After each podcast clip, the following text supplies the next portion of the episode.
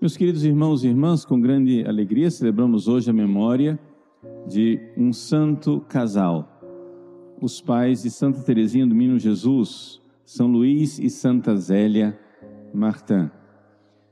A própria Santa Teresinha disse que Deus me deu pais mais dignos do céu do que da terra.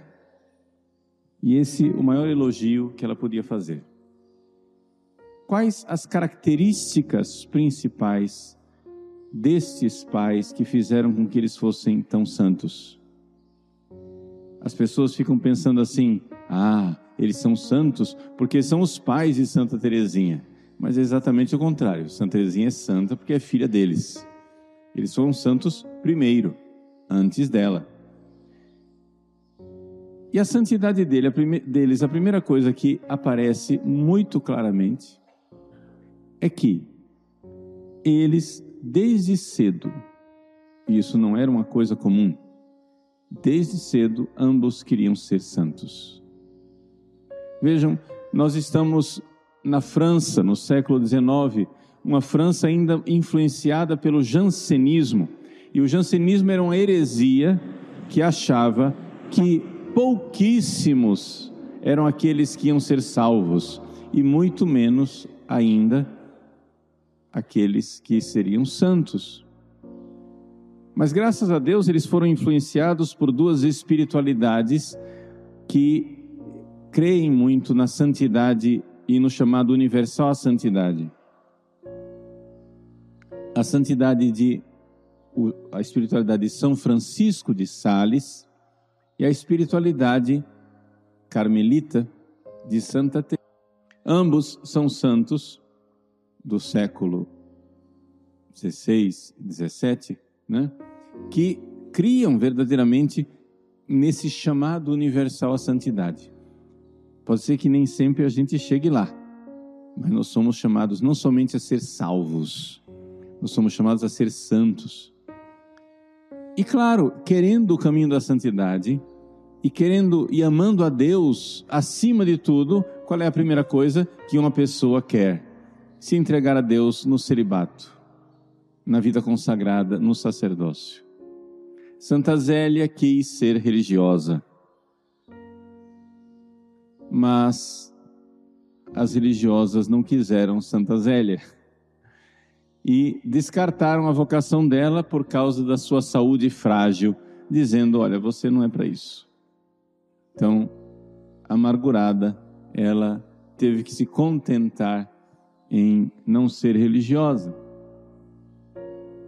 São Luís, que já era um pouco mais velho, pensou em ser padre e pensou em ser não somente padre, em ser monge se apresentou no mosteiro, no Grand Saint Bernard, e disseram: Olha, vá primeiro aprender latim. Sem estudos, você não entra aqui. E ele voltou para casa, resignado, querendo aprender latim, mas viu que a cabeça dele já estava meio enferrujada. E também ele se resignou em não ser padre. Então nós temos aí duas vocações frustradas aparentemente. Mas na verdade, na verdade, eram duas vocações que estavam ainda se revelando. Vejam, não pensem que a vocação de vocês está clara, até que Deus não tenha mostrado essa vocação através dos desastres da vida. Vejam, Muitas pessoas acham que o chamado vocacional é assim: eu estou rezando um dia, de repente abre-se o céu, as nuvens deixam passar um clarão da luz divina e Deus diz: segue-me. E eu vou feliz da vida, contente e realizado, numa linha reta na direção de Deus. Isso não combina muito com a narrativa da história dos santos. A maior parte dos santos teve uma história vocacional bastante desastrada no sentido humano da palavra. Ou seja, foram descobrindo as coisas às apalpadelas. Foram descobrindo as coisas porque Deus não revelava a vocação com tanta clareza assim. Quando Deus, por exemplo, revela com clareza como um São Bernardo, olha, você vai ser monge, e ele vai, entra, é monge e acerta. Depois Deus contraria São Bernardo, mostrando a ele que tipo de monge que ele vai ser. Ou seja, um monge, um monge que não vai ficar muito na clausura, um monge andarilho, um monge pregador, um monge conselheiro de reis. Deus, na sua bondade infinita, ele é especialista em nos contrariar. E essa é a primeira virtude, digamos assim, que mais, digamos, desponta como um luzeiro na vida de São Luís e de Santa Zélia a humildade. A humildade de saber eu tenho um lugar que foi pensado para mim por Deus, não foi eu quem projetei. Essa aceitação da vontade de Deus que se manifesta na vida, se manifesta nas coisas concretas. Tem gente que fica cansado de abrir Bíblia, esperando palavras, esperando alguma coisa, alguma orientação, não sei que venha do céu, etc, etc. E Deus está falando aí na sua cara. Como? Fechando a porta, dizendo não, barrando o seu caminho, atrapalhando suas escolhas. É Deus falando. Por que, que quem contraria suas vontades é somente o diabo? As pessoas dizem assim: ah, é o diabo, eu preciso de um exorcismo, de uma oração, porque nada do que eu quero está dando certo. Mas você já parou para. Pode ser que seja o diabo, não estou dizendo que o diabo não existe, né? mas você já parou para perguntar se suas vontades estão sendo contrariadas por Deus? Se não é Deus exatamente? Porque até mesmo quando o diabo faz coisas, ele, ele faz essas coisas como ministro de Deus, ou seja, ele termina fazendo a vontade de Deus mesmo para a contrariedade dele. O diabo não gosta, ele, ele geme, ele, mas ele, Deus termina usando e fazendo a sua vontade. Pois bem, São Luís e Santa Zélia, aceitar o seu lugar. Santa Teresinha expressa essa realidade dos seus pais, que ela certamente aprendeu no berço, quando ela diz é, que ela tinha vocação para ser padre, para ser sacerdote, mas também tinha a vocação de São Francisco de, por humildade, renunciar ao sacerdócio. Ou seja, Deus acende a chama e depois pede que você renuncie. pede que você entregue. A chama foi colocada no coração de Teresinha, uma veneração pelo sacerdócio. Com que amor eu traria do céu, através dos meus lábios, Jesus aqui na terra, sobre o altar. Com que amor! E, no entanto, ela se vê chamada a renunciar a isso. Também São Luís renunciou ao sacerdócio. Também Santa Zélia renunciou à vida religiosa. E os dois, quando se casaram, quiseram viver uma espécie de vida religiosa e celibatária no mundo. Os dois viveram durante nove meses um voto de celibato. Eram casados, mas não queriam consumar o, matrimônio, porque, claro, ela queria ser toda de Jesus, ele queria ser todo de Jesus. E disseram: Ó, já que a vida religiosa não nos quer, façamos nós, a nossa pequena congregação aqui, né? eu casado, você casada, mas a gente vive como Maria e como José, a virgindade. Até que um confessor mostrou a eles que eles tinham uma vocação clara, que é levar filhos para o céu. O sexo não é uma diversão, é uma missão. É uma missão. E eles cumpriram a sua missão, tiveram nove filhos. Nove filhos que, um por um, tiveram que entregar a Deus. Desses nove filhos, quatro morreram. Dois homens. Esses dois meninos morreram cedo. Era o sonho deles terem um filho sacerdote, mas também isso eles tiveram que renunciar. Também esses dois filhos sacerdotes eles tiveram que entregar. Santa Teresinha expressa essa renúncia de São Luís de Santa Zélia numa de suas cartas ao padre Roland, em que ela diz: O meu sonho era ter um irmão que fosse sacerdote e que se lembrasse de mim todos os dias no altar. Ela teve que renunciar a isso, como São Luís e Santa Zélia tiveram que entregar esses dois filhos. Além desses dois meninos, tiveram também uma outra Teresa, antes de Terezinha havia uma outra Teresa que morreu, e a pequena Helena. A pequena Helena foi a mais dolorosa de todos, porque foi aquela que viveu mais tempo. Os outros morreram bem cedo, morreram bem pequenininhos. Mas a Helena, a Helena já tinha quatro anos. E a Helena foi arrancada do coração de Santa Zélia num sacrifício de entrega a Deus que lhe custou muitíssimo. A humildade de aceitar a vontade de Deus e aí a segunda virtude dos dois, a confiança. Mas a confiança vivida não somente como atos de confiança, mas a confiança vivida como abandono.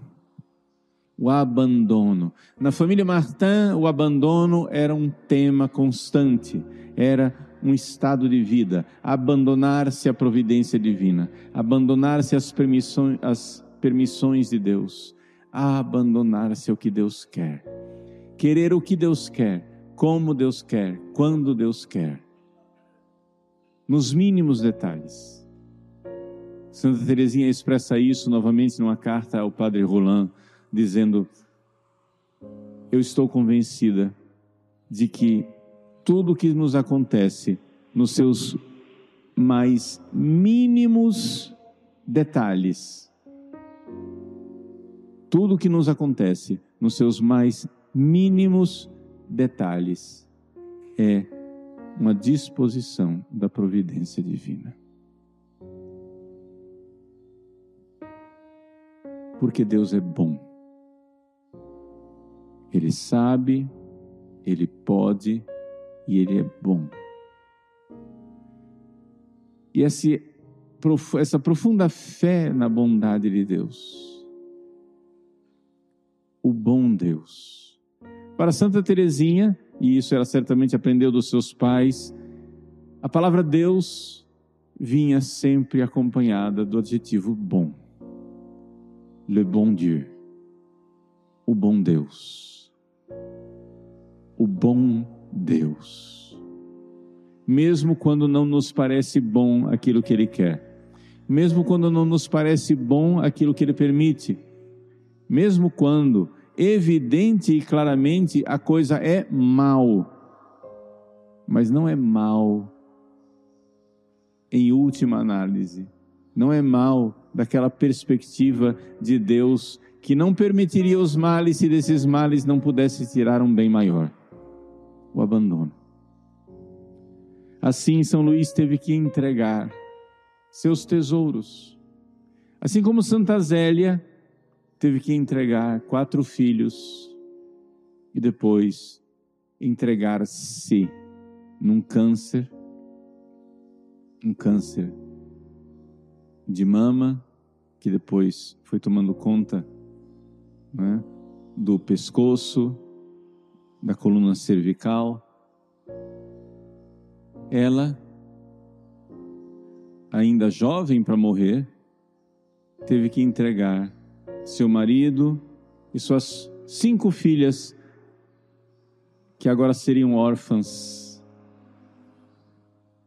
Santa Teresinha, Santa Zélia entregou suas filhas e entregou com muita esperança de salvação, uma de suas filhas, que era aquela que mais lhe causava dor de cabeça, a Leônia, que Santa Teresinha descreve como la pauvre Leonie, a pobre Leônia. Por quê? Porque a Leônia teve um relacionamento abusivo com uma empregada. A empregada, abusivo no sentido é, emocional, ela sofria abusos de espancamento, de controle, de chantagem, etc, etc. E aquela menina, com aqueles traumas, sendo vítima dessa empregada, se demonstrava bastante inquieta, rebelde, psicologicamente instável. E Santa Zélia começou a temer pela sua salvação e se entregou por ela. Se entregou como vítima pela salvação da sua filha. Quando então foi descoberto o relacionamento abusivo, a empregada foi mandada embora. Santa Zélia ficou doente, Santa Zélia morreu. E é interessante que de todas as cinco filhas do casal, São Luís e Santa Zélia, Terezinha e Leônia, a pobre Leônia, é a única que está em causa de beatificação. Por quê? Porque com todos os males que ela sofreu, vítima de um relacionamento abusivo, abusivo, sobrevivente de um relacionamento abusivo, ela soube, como visitandina, filha de São Francisco de Sales, se entregar em perfeito abandono. E de todas as irmãs de Teresinha, dizem os biógrafos, é aquela que melhor soube viver a pequena via de Teresinha, apesar de não ser carmelita como as outras três.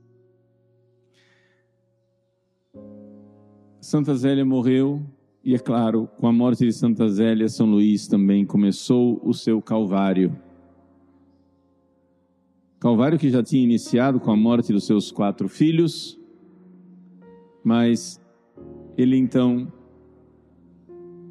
que vivia em Alençon com a sua esposa, se transferiu para Lisieux. Terezinha não nasceu como Teresa de Lisieux, nasceu como Teresa de Alençon transferiu-se com seus filhos para Lisieux, porque lá estava o seu cunhado Isidoro, e ele sabia que tinha que educar cinco mulheres, ele era homem, então foi para junto do seu cunhado Isidoro, porque a sua concunhada, né, mulher, poderia ensinar suas filhas. E assim ele foi entregando suas filhas uma por uma. Primeira, Paulina, resolveu entrar no Carmelo. Depois, Leônia resolveu entrar nas Clarissas. Não deu certo, saiu. Leônia viveu um, também uma vocação atribulada, onde entrou e saiu do convento três vezes, até que finalmente ficou como visitandina. Depois ele teve que entregar Maria. Com duas carmelitas, veio então a sua pequena rainha, Terezinha, que pediu para entrar no Carmelo. Ele, com grande coragem, entregou seu, a sua joia mais preciosa. E ficou né, com três filhas no Carmelo, uma na visitação e a Celina ficou em casa. Ela queria também entrar no Carmelo. Secretamente, ele que estava com as suas economias preocupado com o futuro de Celina, preparou para que ela estudasse arte em Paris, etc., até que finalmente ela revela que também ela quer ser religiosa. E então este homem santo, com lágrimas nos olhos, quando recebeu essa notícia da sua filha, disse: Minha filha, vamos para a igreja dar graças a Deus, porque Deus me pediu tudo.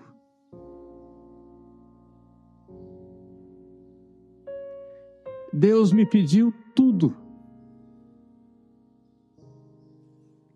Deus não pediu algo. Deus pediu tudo. pediu minha esposa e pediu meus nove filhos. Quatro falecidos, cinco religiosas. Deus me pediu tudo. E não tendo mais nada o que dar, ele então pegou suas economias e deu para a igreja para que se construísse na igreja de São Pedro, em Lisieux, um altar. E Terezinha comenta, já que ele era Abraão que tinha que oferecer seu tudo, oferecer seu Isaac, ele precisava de um altar. E foi aí que veio o pedido de Deus mais doloroso e decisivo. Deus pediu a sua saúde mental.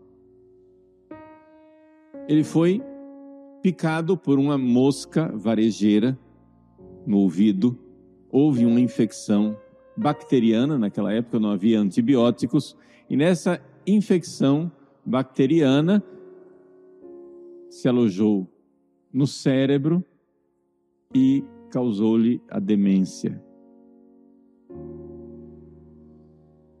A família estava levando para frente aquele, aquela vergonha, aquele estigma social. Por quê? Porque a cidade inteira comentava: tá vendo? Enlouqueceu, porque as filhas, principalmente porque a Terezinha, que era sua querida, quis entrar no Carmelo. Loucura dessas meninas que enlouqueceram o pai. O pai não aguentou a doação e a entrega e enlouqueceu. Não era verdade. É, a doença mental dele não tinha nada a ver com a entrega das filhas. Mas aí ele, num delírio, começou a ver a cidade sendo invadida pelos alemães, pegou armas para defender suas filhas. Aí, quando o seu cunhado Isidoro viu que a coisa estava perigosa, que o homem estava colocando em perigo as filhas e ele mesmo, resolveram interná-lo interná-lo no hospital psiquiátrico. E ali ele ficou com uma resignação, uma entrega, uma aceitação heróica, até que finalmente já não podia mais caminhar, não oferecia perigo a ninguém. Foi morrer em casa e hoje está no céu, intercedendo por nós. Dois grandes santos. Eles quiseram dar tudo para Deus na vida religiosa. Deus aceitou a sua oferta, mas não do jeito que eles queriam.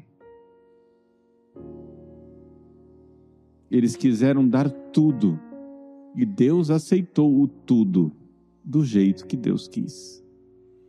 Ou seja, Deus primeiro lhes deu tudo para pedir de volta. Como Deus deu, Abra, deu a Abraão Isaac e pediu Isaac de volta. Meus queridos, Deus nos dá os seus dons para que nós os entreguemos de volta. Não necessariamente fisicamente, mas espiritualmente, pelo menos. Ou seja, tudo que nós somos e tudo que nós temos precisamos entregar a Deus em sacrifício de amor. Esse é o sentido da nossa consagração a Nossa Senhora. O que é esse totus tuus, Maria? É entregar tudo, é sacrificar tudo a Deus humildemente através das mãos de Nossa Senhora. Através dela, nós tudo entregamos. Totus tuus, todo inteiro, todos os meus bens interiores e exteriores, tudo aquilo que eu tenho e sou, eu entrego a Deus. E por que Deus quer isso? Por crueldade? Não. Porque Ele sabe que serão felizes aqueles que o fizerem. Se nós queremos ser felizes por inteiro, entreguemo-nos por inteiro. Se nós queremos ser de Deus, abandonemo-nos nos braços de Sua divina e santa providência. Le bon Dieu. Deus é bom. Ele é bom. E Deus mostra a sua bondade quando nos pede algo. E mostra que Ele é bondosíssimo quando nos pede tudo. Meus queridos, entreguemos. Entreguemos a Deus e peçamos a São Luís de Santa Zélia que sejam para nós faróis luminosos, intercessores poderosos e amigos com os quais nós nos encontraremos no céu para o louvor e para a glória da Santíssima Trindade. Amém.